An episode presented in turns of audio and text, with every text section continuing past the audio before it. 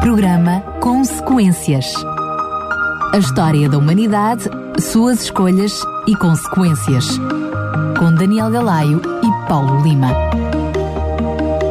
Programa Consequências. Cá estamos nós então para mais um programa Consequências. Em primeiro lugar, quero dar as boas-vindas ao teólogo Paulo Lima. Paulo, mais uma vez, bem-vindo. Obrigado, Daniel. Já sabes que é sempre um prazer estar contigo com os ouvintes. Hoje vamos para mais um capítulo do História de Esperança. Relembro que é o livro que está a servir de base a este programa Consequências.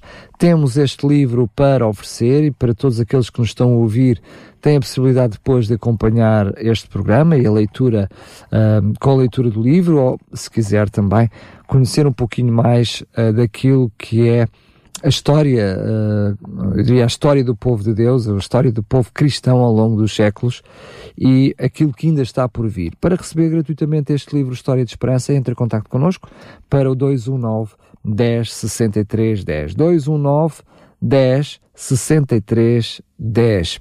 Este livro vai sensivelmente desde o surgimento do pecado, logo no início, ainda, ainda no céu, com, com Lúcifer, e depois vai também, passa por toda a história e a relação, eu diria, fazia quase um ping-pong entre aquilo que é o que se está a passar no céu e aquilo que foi a história da humanidade, e depois termina na fase final com aquilo que ainda está por vir, com a grande esperança da, um, da breve volta de Jesus à Terra. Hoje entramos, aliás, há pouco tempo entramos precisamente naquilo que era o ministério de Jesus, de uma forma mais, mais alargada. Um, depois de termos falado no programa passado sobre um, o julgamento, aliás, sobre uh, a traição de Jesus, hoje, neste programa, entramos no capítulo 28 e vamos para o julgamento de Cristo. Relembro mais uma vez para pedir o livro ao 219 10 63 10. Se por acaso não viu os programas anteriores, eles estão disponíveis em podcast, em radiorcs.pt. Pode fazer o download, pode ouvir, pode eh, guardar no seu telemóvel e ouvir quando quiser, colocar no carro, enfim, é totalmente livre. Use e abuse. Estes programas estão aqui para servir. Para receber o livro, já sabe, os contactos da rádio 219 10 63 10.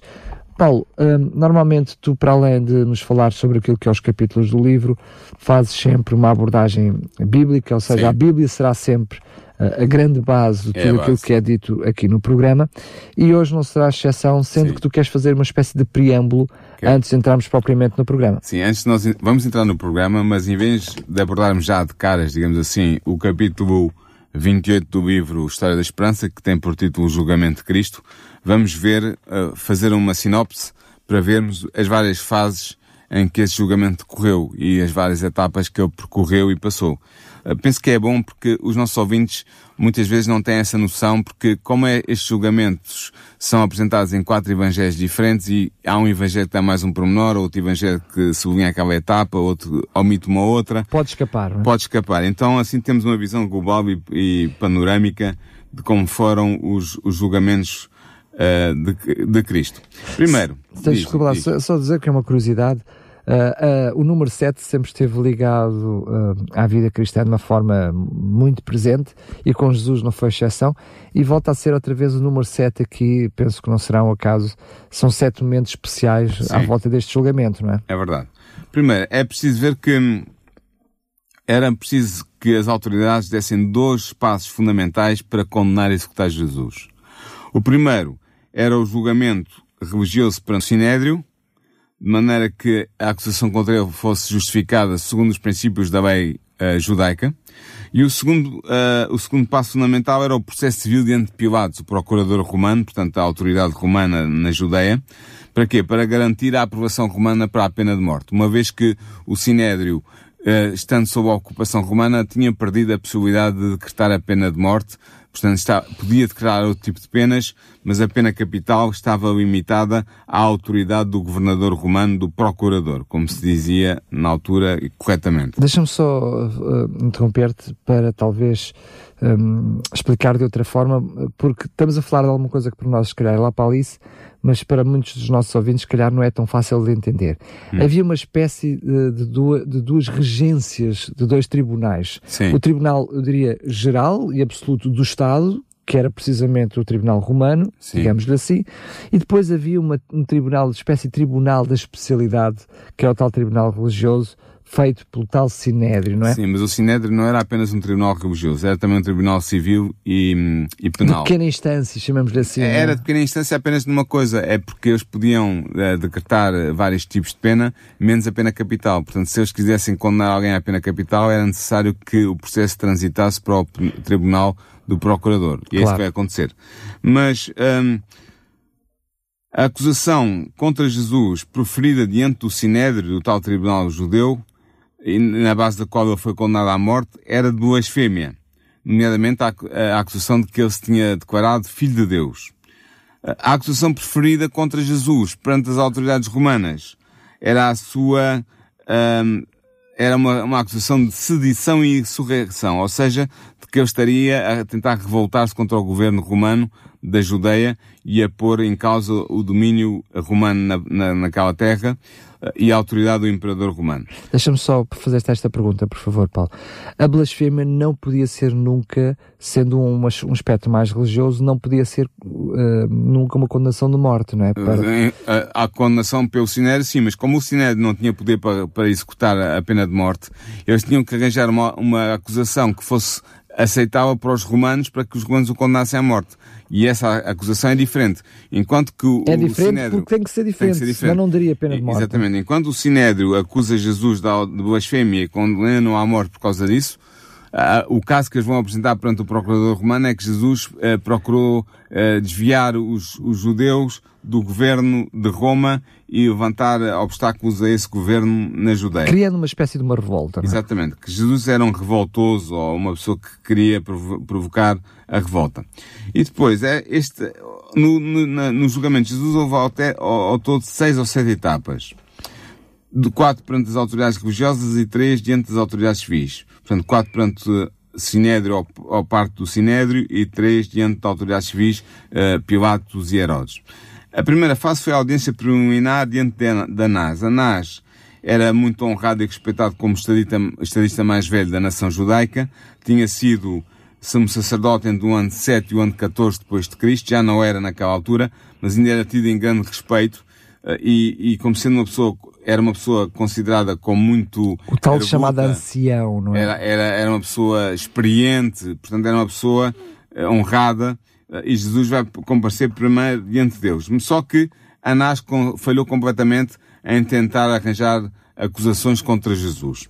Depois há uma audiência preliminar diante de Anás e Caifás. Caifás era genro de Anás e era o sumo sacerdote em vigor, portanto era o sumo sacerdote que estava em exercício de cargo. Uh, uh, e, portanto, e houve um grupo selecionado do Sinédrio que um, vai realizar uma sessão de emergência durante a noite, na madrugada, na esperança de condenar Jesus. É interessante ver que este pormenor não está nos Evangelhos. Eu até não o ia referir, porque as pessoas podem pensar, se não está nos Evangelhos, onde é que a foi buscar? Este pormenor está no Já Todas as Nações, que é uma obra da, da autora, da mesma autora deste livro que nós estamos a oferecer, História da, da Redenção, e que ela recebeu informação em visão da parte de Deus. Mas pronto, é, foi, é um pormenor apenas. Mas este, esta, esta audiência preliminar diante da e Kefaz terá ocorrido por volta das 2 e 3 horas da madrugada. Depois há o julgamento noturno perante o Sinédrio, que é referido em Mateus 26, versículos 57 a 75, uh, em que o, o caso de Jesus é uh, analisado. No entanto, é um julgamento que se faz contra a lei, a própria lei judaica. Porque a Mishnah, que é uma obra que foi uh, corrigida pelo rabino Judas Anazi, Judas o Príncipe, ele corrigiu todas as leis judaicas que estavam em vigor, mas que eram orais apenas, e ele escreveu por volta do ano 200 da nossa era. E aí a Mishnah diz assim, processos civis devem ser julgados durante o dia e encerrados à noite, mas a pena capital deve ser julgada durante o dia e encerrada durante o dia. Está no Tratado de Sanedrim, página 34, 32A. Ora, isto foi completamente respeitado neste caso, porque os dirigentes, os judeus, procuraram acusar Jesus de morte durante a madrugada, por volta entre as 3 e as 4 horas da madrugada. Mas este, este julgamento preliminar resultou num verdito unânime de morte. Mas era necessário confirmar esse verdito à luz do dia por causa do que a lei judaica referia, como eu acabei de citar. Então há um quarto passo que é o julgamento diurno perante o Sinédrio, em que Jesus vê-se condenado à morte, a, a, a, a, declaração de culpa e a condenação que era, que tinha sido reafirmada durante a noite anterior é reafirmada, uh, e portanto os, os judeus, as autoridades judaicas concordam em entregar Jesus às autoridades romanas para conseguirem a execução, uma vez que o Sinédrio podia decretar a morte, mas não podia executar a morte. Portanto, aí passa-se para o quinto passo de todo o julgamento de Jesus, que é o primeiro julgamento diante de Pilatos, que está em Lucas 23, versículo 1 e em João 18, versículos uh, 28 a 38. Eu, eu não disse no julgamento diurno perante o Sinédrio, está em Lucas 22, versículos 66 a 71. Mas neste primeiro julgamento diante de Pilatos, Pilatos, é, isto acontece mais ou menos por volta das 6 horas da manhã ou pouco depois, e durante esta investigação, Pilatos tinha-se familiarizado com os factos e ficara convencido da inocência de Jesus. E como eu não queria prestar, uh, uh, não queria decretar uh, a pena sobre Jesus, eu, ao saber que Jesus era da Galileia, ou seja, da jurisdição política e, e, e, e, judicial de Herodes Antipas, filho de Herodes o Grande, ele decidiu mandar Jesus para Herodes, que nesse momento estava em Jerusalém, provavelmente para assistir à Páscoa. Então, há o sexto passo no julgamento de Jesus, que é a audiência perante Herodes Antipas. Herodes Antipas ouviu o caso de Jesus, mas uh, num, primeiramente pensou libertar Jesus, mas depois recusou-se a dar a sentença e mandou Jesus de volta para Pilatos. Uh, e esta audiência com Herodes foi por volta das sete horas da manhã de sexta-feira, dia em que Jesus vai ser crucificado. Portanto, ele, Jesus volta a Pilatos e aí acontece o sétimo e último momento do julgamento de Jesus, que é novamente o segundo julgamento perante Pilatos, descrito em Mateus 27, 15 a 31 e em João 1, 18, 39 a 19, 16, portanto, do capítulo de João, do capítulo 18, versículo 39 ao capítulo 19, versículo 6, e aí o governador romano da Judeia de Samaria tentou por vários meios libertar Jesus, libertá-lo da condenação, mas não conseguiu e acabou por decretar a morte de Jesus. Este julgamento começou por volta das 8 da manhã e terminou certamente antes das 9 horas da manhã. E portanto nós vemos aqui os quatro momentos em que, os quatro não, os sete momentos em que Jesus atravessou para ser condenado à morte de cruz, tal como nós conhecemos nos relatos uh, evangélicos. Agora, Ellen White diz-nos que Satanás teve muito a ver com tudo isto. Ela diz que, uh, que Satanás e os seus anjos estavam na sala de julgamento do Sinédrio, empenhados na obra de destruir a, a simpatia e os bons sentimentos humanos para permitir que Jesus fosse maltratado e julgado sumariamente e condenado à morte. E realmente foi isso que eles fizeram. Eles inspiraram os cidadãos judeus do Sinédrio. O Sinédrio era composto por 71 cidadãos, presidido pelo sumo sacerdote e composto por escribas, anciãos do povo e por sacerdotes. E essas pessoas maltrataram Jesus de uma maneira tal que qualquer ser humano teria dificuldade em suportar. E Satanás, diz-nos White, tinha a esperança de que esta zombaria, esta violência provocada contra o Filho de Deus, o levasse a queixar-se, a murmurar ou até mesmo a manifestar o seu poder divino para se libertar do poder daquela opressão que estava sobre ele. Mas ele não fez nada disso. Entretanto, também há outro aspecto interessante, é que no pátio onde, do, do palácio do sumo sacerdote estava Pedro. Pedro tinha seguido Jesus depois de ele ser preso graças a João, tinha podido entrar no pátio do, do palácio, porque João conhecia alguns servos do, do sumo sacerdote e tinha conseguido entrar e fazer com que Pedro entrasse também com ele. Mas Pedro, para garantir a sua segurança, por três vezes negou conhecer Jesus. Disse que não o conhecia. Na última vez, eh, fez isso mesmo com imprecações e blasfémias para recusar qualquer contato com Jesus, porque ele certamente receava que se ele fosse associado a Jesus, como seu discípulo, teria o mesmo fim. Poderia ter o mesmo fim de Jesus claro. e eu, claro, não queria que isso acontecesse. Uh, só que lá a terceira vez o galo cantou. E ele lembrou-se as palavras que Jesus lhe tinha dito que antes do galo cantar, três vezes me negarás. Uh, e uh, o, o Evangelho e Evan White sublinha isso, diz que naquele momento em que eh, Pedro, uh, Pedro uh, nega Jesus pela terceira vez, Jesus ia passar no pátio, provavelmente para alguma audiência, e fixou os seus olhos nos olhos de Pedro e Pedro nos olhos de Jesus. E esse olhar de Jesus, um olhar simultaneamente terno e de censura ligeira, derreteu o coração de Pedro e foi isso que salvou Pedro. Porque Pedro saiu dali, daquele lugar, White diz que ele foi até ao Getsemane, onde Jesus tinha estado a orar para que não, para que passasse este cálice dele. Uh, e aí Pedro chorou amargamente, arrependeu-se do seu grande pecado e converteu-se. E desde essa altura ficou pronto para fortalecer os seus irmãos nos momentos difíceis que ainda viriam depois de, com a morte de Jesus. Uh, entretanto, na sala de julgamento, é interessante que, embora alguns membros do Sinédrio pertencessem ao Sinédrio tivessem o direito de estar presentes na audiência de Jesus para julgamento de Cristo, esses membros não estiveram presentes. Sabemos que Nicodemos não esteve presente, Nicodemos que era um, era um seguidor secreto, digamos assim, de Jesus, era membro do Sinédrio e não terá estado presente. José de Arimateia, outro membro do Sinédrio, também favorável a Jesus, ou pelo menos a que Jesus tivesse um julgamento digno e justo, também não estavam presentes. Uh, a Emanuel diz que os anjos que estavam, os anjos de Deus que estavam a observar aquela cena, tiveram muita dificuldade em manterem-se calmos, uh, porque o seu desejo era libertar Jesus daquela provação, mas os anjos comandantes que estavam à frente daquele destacamento de anjos proibiram terminantemente que eles fizessem isso, porque era necessário que Jesus bebesse o cálice e passasse pelo batismo que teria que passar, que era a sua morte na cruz. Uh, Jesus sabia muito bem que se ele desejasse isso, se pedisse isso ao seu pai, os anjos instantaneamente o livrariam. Mas ele sabia também que era necessário passar por aqueles sofrimentos, pela violência dos homens ímpios, a fim de poder levar a cabo o plano da salvação que ele próprio tinha idealizado juntamente com o Pai e com o Espírito Santo para a salvação da humanidade. E dessa maneira Jesus permaneceu manso, humilde, perante a multidão enfurecida, apesar dos maus tratos e das vícias que lhe foram impostos. Há uma coisa que, não, que custa, custa a entender, não é?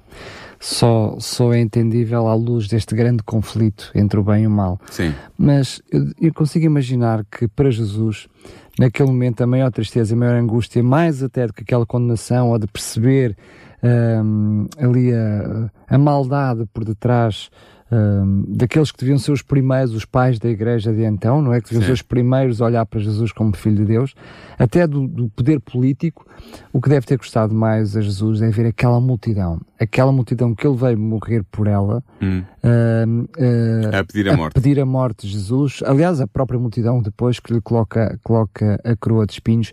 Eu penso que isso, é? porque representa a humanidade que, que o próprio Jesus veio salvar, é? deve Sim. ter custado muito a, a, a é Jesus, não é? Ela não há de sublinhar sempre que Jesus permaneceu manso e humilde perante a multidão enfurecida, eh, suportando os maus tratos mais, mais injuriosos e mais dolorosos, cuspiram no rosto, uh, cobriram a cabeça com uma roupa, isto é um pormenor de um dos evangelhos, para, para que ele ficasse com os olhos vendados e depois bateram no rosto e perguntavam, profetiza, profeta Messias, quem é que, quem é que te bateu? Diz quem foi que te bateu. Está em Lucas 22, 64. Portanto, os anjos que estavam a observar tudo isto, claro que ficavam agitados e queriam intervir, mas uh, receberam ordens diretas da parte de Deus para não intervir de maneira alguma, nem impedir aquilo que estava a acontecer. Uh, Ela também dá o, o promenor de que alguns uh, discípulos que tinham-se atrevido a entrar na, na, sala de audiências tinham ainda a esperança secreta que Jesus manifestasse o seu poder manifestado em tantas ocasiões ao longo do seu ministério, uh, e, que livrasse, e que se livrasse das mãos dos seus inimigos. Uh, eles lembravam-se, por exemplo, Pedro, João e Tiago, do monte da transfiguração da glória que eles tinham contemplado ao, ao verem Jesus tal como ele era no seu poder e na sua divindade, como Filho de Deus, e eles não conseguiam acreditar que Jesus iria deixar-se matar por aquelas pessoas. Uh, eles ainda tinham a esperança de que Jesus manifestasse o seu poder e convencesse todo o Sinédrio de que ele era realmente o rei de Israel, o Messias de Israel, o Filho de Deus. Mas uh, isso não aconteceu.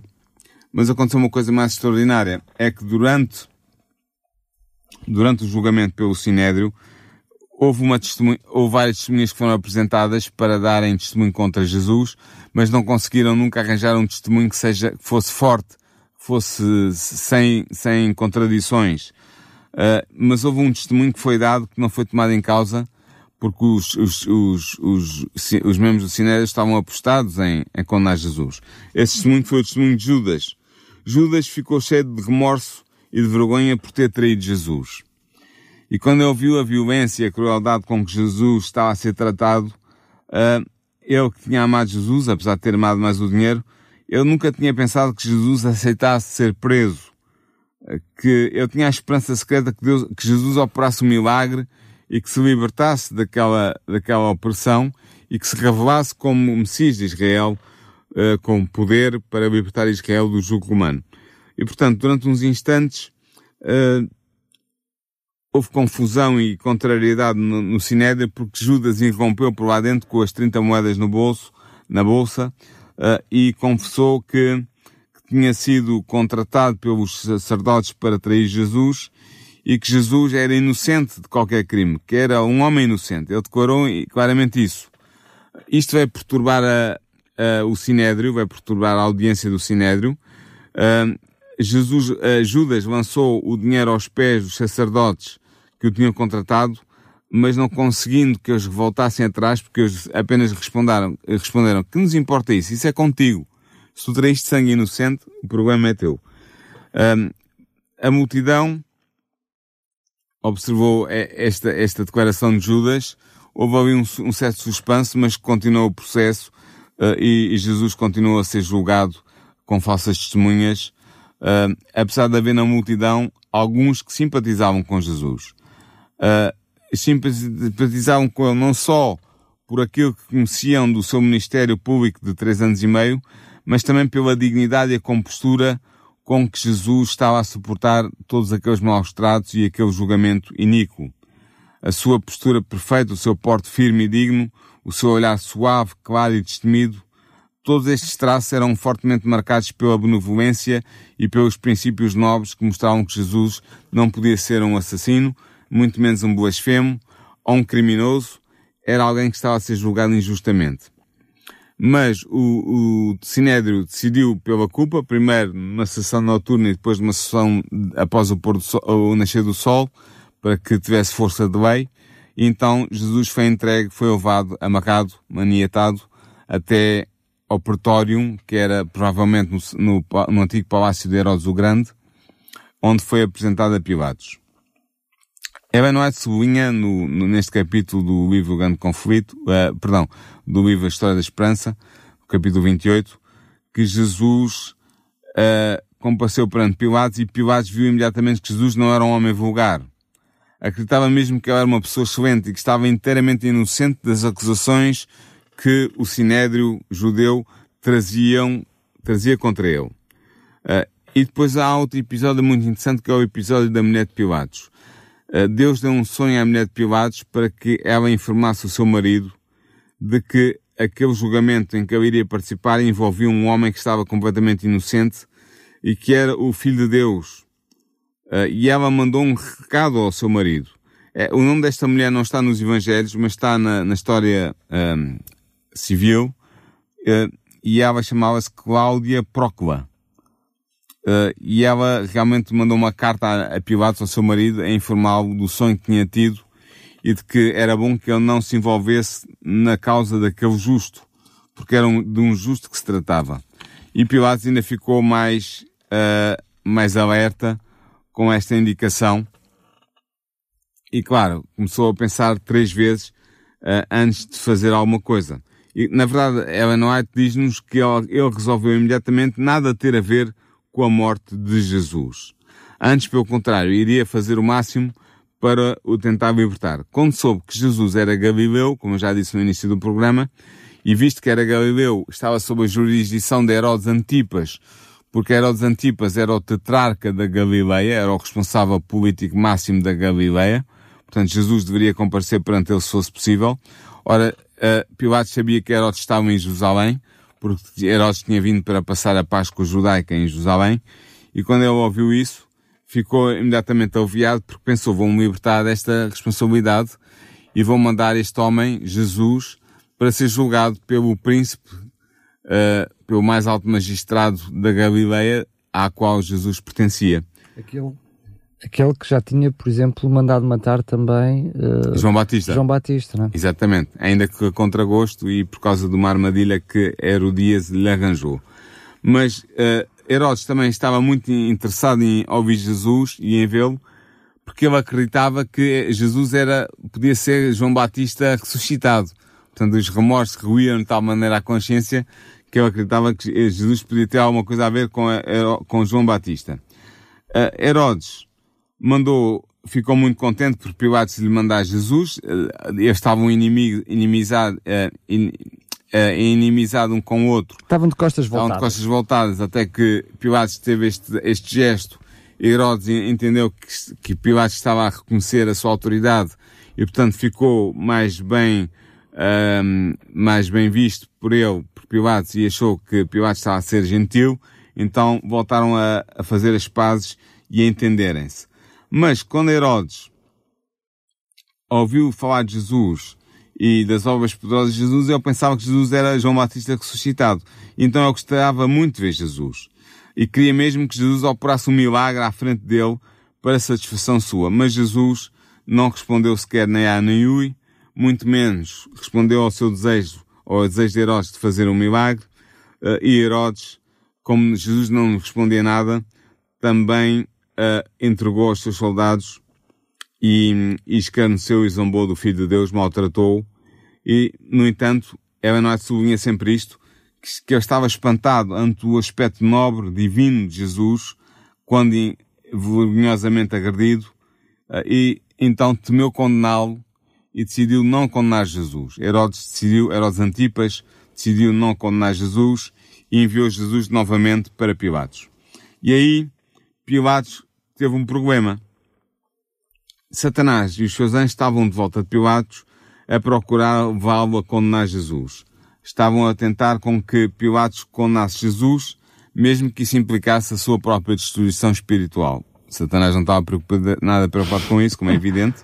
Pelo contrário, Ora, Pilatos tinha várias tentações. Uma, uma delas era o medo de perder o seu poder e a sua autoridade, se não consentisse na morte de Jesus. Ou seja, aquela primeira instância em que ele estava agradecido pelo facto de receber uh, aquele, aquele, aquela pessoa para ser julgada e, portanto, que lhe tinha assim reconhecido esse poder para julgar aquele caso de Herodes. de Herodes. A seguir, uh, Herodes fazendo com Pilatos, né, lavando também as suas Sim. mãos, outro daria a condenação e Herodes tinha perdido a oportunidade que lhe tinha sido dada de ser ele interveniente naquele. naquele Sim, naquele Herodes, Herodes uh, avançou o problema outra vez para as mãos de Pilatos. E Pilatos tinha que fazer alguma coisa. Um, ele não sabia bem o que é que havia de fazer, que, tentou vários expedientes para salvar Jesus, nomeadamente propondo a libertação ou de Jesus ou de Barrabás, que também se chamava Jesus, Jesus Barrabás, em alguns manuscritos mais antigos do Novo Testamento, esse é o nome próprio de Barrabás. Há até quem diga que a placa a dizer Jesus não era Jesus, Jesus, mas era Jesus Barrabás. Enfim. Uma coisa é certa, a, a, a, a, cruz que era para Barrabás foi a que serviu para Jesus. Pois. Portanto, a cruz não era de Jesus, era de Barrabás. Mas eh, Pilatos tentou várias maneiras de libertar Jesus e quando ele viu que não conseguia, achou que podia libertar a sua consciência da culpa, mandando vir uma bacia e lavando as mãos como Pilatos, como se costuma dizer. Uh, essa, essa atitude de Pilatos é dizer, eu sou inocente do sangue deste homem, eu vou condená-lo, mas não tenho nada a ver com isto. Claro que isso é impossível, porque a autoridade que o condenou foi a autoridade, condenou Jesus à morte, foi a autoridade de Pilatos, do governador romano, ah, e Jesus não teria sido condenado à, morte de cruz, nem podia ter sido condenado à morte de qualquer maneira, se não fosse com o consentimento de Pilatos. Portanto, Ellen White sublinha no seu livro que Pilatos não ficou inocente de maneira nenhuma, ele foi culpado do sangue de Cristo eh, e foi culpado e escolheu a morte de Cristo. Porque por causa do seu amor às honras dadas pelos grandes homens da terra, ele condenou um inocente para ser morto apenas para não perder privilégios ou para não correr o risco de ser censurado pelo imperador. Se Pilatos tivesse seguido as suas convicções pessoais, ele não teria tido nada a ver com a condenação de Jesus teria-se salvo do ponto de vista espiritual, pelo menos não se teria embrulhado nessa, nessa condenação de Jesus, mas ele acabou por o condenar. Uh, e Jesus foi condenado à morte. E nós vamos ver isso para a semana, uh, no capítulo A Crucificação de Cristo. Mas Satanás perdeu até aqui, porque ele tinha feito tudo por tudo para que Jesus se revoltasse contra o tratamento cruel que lhe estava a ser infligido e assim abortasse, digamos assim, o plano da salvação que estava em curso. Mas Jesus suportou tudo com uma personalidade uh, firme, com uma paciência estoica e, portanto, não conseguiram, Satanás não conseguiu provocar Jesus a abandonar o, a o sua decisão, plano, o seu plano. plano de ir até ao fim, de morrer pela humanidade ainda que seja, ainda que fosse uma morte de cruz. A verdade é que a população que assistiu a tudo aquilo e que de uma primeira fase estava enfurecida e teve na disposição de, de libertar Barrabás e condenar Jesus Cristo, a verdade é que essa população uh, depois ao ver a forma como Jesus se comportou em todo aquele processo, também se deixou impressionar. Ou seja, até aí Jesus aproveitou para dar um testemunho àquela Sim, é população. É Agora, eu queria terminar este programa uh, destacando vários aspectos do processo judicial contra Cristo que era uma, um, uma, era uma contravenção à lei judaica, tal como estava confir, com, uh, compilada mais tarde na Mishnah. Eu já expliquei o que é Mishnah. A Mishnah é, uma, é um livro que reúne uh, as leis judaicas e os costumes judaicos que estavam em vigor até ao Era ano 200. uma espécie de constituição judaica. É, é sim, é um, é, um, é um código civil, é um código civil e, e, penal judaico, sim, podes dizer que é isso mesmo. Bem, a primeira tu já partilhaste connosco, não é? Que é o facto de ter havido um julgamento à noite. Sim, mas eu, eu, vou, eu vou ver isso. Portanto, primeiro, casos envolvendo a pena de morte deviam ser julgados durante o dia, é o que tu estás a dizer. Está no, no Tratado da Mishnah, Sanedrim, página 4, uh, 1. Depois, isto também era válido para os casos civis. Depois, o veredito em caso de pena capital deveria ser preferido durante o dia. A Mishnah dizia assim, as acusações que envolvem pena capital devem ser conduzidas e encerradas durante o dia. Sanedrin 4.1. Depois, um veredito desfavorável em caso de pena capital deveria ser adiado até ao dia depois de todas as evidências serem ouvidas. Ou seja, o que a, o que a Mishnah dizia era que as acusações de pena capital podem ser encerradas no mesmo dia com um verdito favorável, mas só no dia seguinte com um verdito desfavorável. Ou seja, se houvesse uma condenação à morte, teria que ser adiada a condenação, a, o verdito teria que ser dado no dia seguinte. Apenas, apenas se fosse a libertação é que podia, é que podia, no mesmo dia. No dia. Exatamente.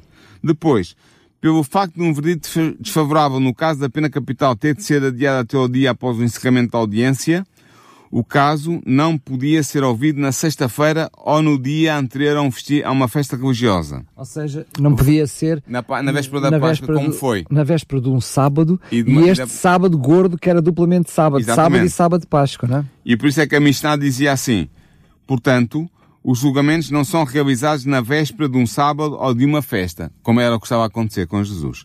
Quinto aspecto. As testemunhas que prestam depoimento contraditório devem ser desqualificadas e o seu testemunho devia ser rejeitado. Ou seja, diz-nos a. Peço desculpa. Diz-nos a, a Mishnah que uh, se as testemunhas se contradizem umas às outras, as suas provas são nulas. Depois, o sexto aspecto.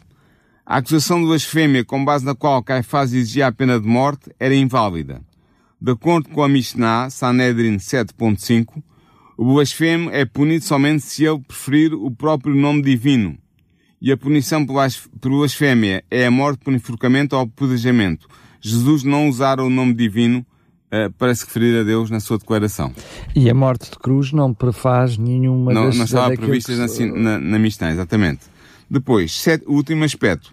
Caso um homem fosse condenado à morte por apedrejamento, ou neste caso, ou, por outra uh, maneira de, de dar a morte, cada oportunidade devia ser dada às testemunhas para depor em seu favor. Devia ser dar todas as oportunidades para testemunhas favoráveis deporem a favor do condenado.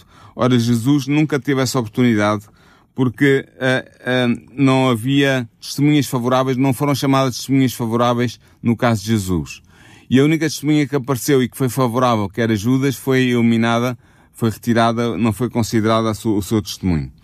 Além disso, ainda há três infrações ao Código Penal Judaico que aconteceram no, no julgamento de Jesus que nós acabamos de sobrevoar. Primeiro, o julgamento com um grupo de juízes selecionados por causa de preconceito contra o acusado, com a exclusão deliberada de membros favoráveis a ele. Foi o que aconteceu. foram excluídos os que estavam a favor de Jesus e foram apenas aqueles que estavam contra Jesus que foram eh, convocados e pronunciaram a sentença de morte. Depois, foi, Jesus foi tra tratado como um criminoso condenado antes de ser legalmente julgado e considerado culpado. E de acordo com a lei judaica, um homem era, condenado, era considerado inocente até que se provasse o contrário. Portanto, Jesus foi tratado como um condenado mesmo antes de ser condenado por crime. E finalmente, a sentença de morte foi atribuída a Jesus, foi considerada, Jesus foi considerado digno de morte pelo seu próprio testemunho. Isso era impossível, segundo a Mishnah, segundo a lei judaica. Ninguém se podia ser condenado pelo seu próprio testemunho, era necessário que houvesse outras testemunhas para condenar um, alguém à pena de morte. Portanto, por tudo isto nós vemos que o julgamento que Jesus suportou às mãos primeiro do Sinédrio, das autoridades judaicas e depois às mãos das autoridades romanas foi um falso, foi um falso, um falso uh, julgamento cheio de inconsistências e de ilegalidades e portanto Jesus era inocente e nós sabemos bem que ele o era, mas suportou tudo isto para que pudesse levar adiante o plano da salvação, o objetivo supremo da vida dele, que era salvar a humanidade, dar uma segunda oportunidade aos seres humanos de poderem escolher Deus e não Satanás, de poderem alcançar a vida eterna e não terem a destruição eterna. Foi isso que Jesus fez por nós. Muito bem, depois eh, da condenação veio precisamente a execução e é sobre isso que vamos falar no próximo programa, não é? Exatamente. Vamos falar sobre a crucificação de Cristo no próximo programa, o próximo capítulo, capítulo 29 do livro História de Esperança. Lembro que se quiser receber gratuitamente este livro, pode fazê-lo, entre em contato connosco, temos todo o prazer em lhe oferecer gratuitamente, enviamos o livro para a sua casa ou pode levantá-lo aqui nas instalações da rádio na Portela de Sintra. Se entrar em contato connosco para o 219 10 63 10, 219 10 63 10. Pois bem, dá-nos o seu nome e a sua morada para lhe enviarmos pelo correio e assim possa ter um, este livro, História de Esperança, um, nas suas mãos, poder lê-lo e poder confrontar-se com aquilo que foi a história do povo de Deus aqui na Terra e aquilo que também eram os planos de Deus para este mundo. Vamos continuar com este programa. Já sabe que se não teve a oportunidade de ouvir os programas anteriores, eles estão todos disponíveis em podcast em radiorcs.pt, no separador programas e escolher este concreto programa Consequências, onde hum, já vamos perto mais de 30 programas sobre uh, este livro História de Esperança. Paulo Lima, mais uma vez, obrigado. Até ao próximo programa. Até ao próximo programa. Programa Consequências. A história da humanidade, suas escolhas e consequências.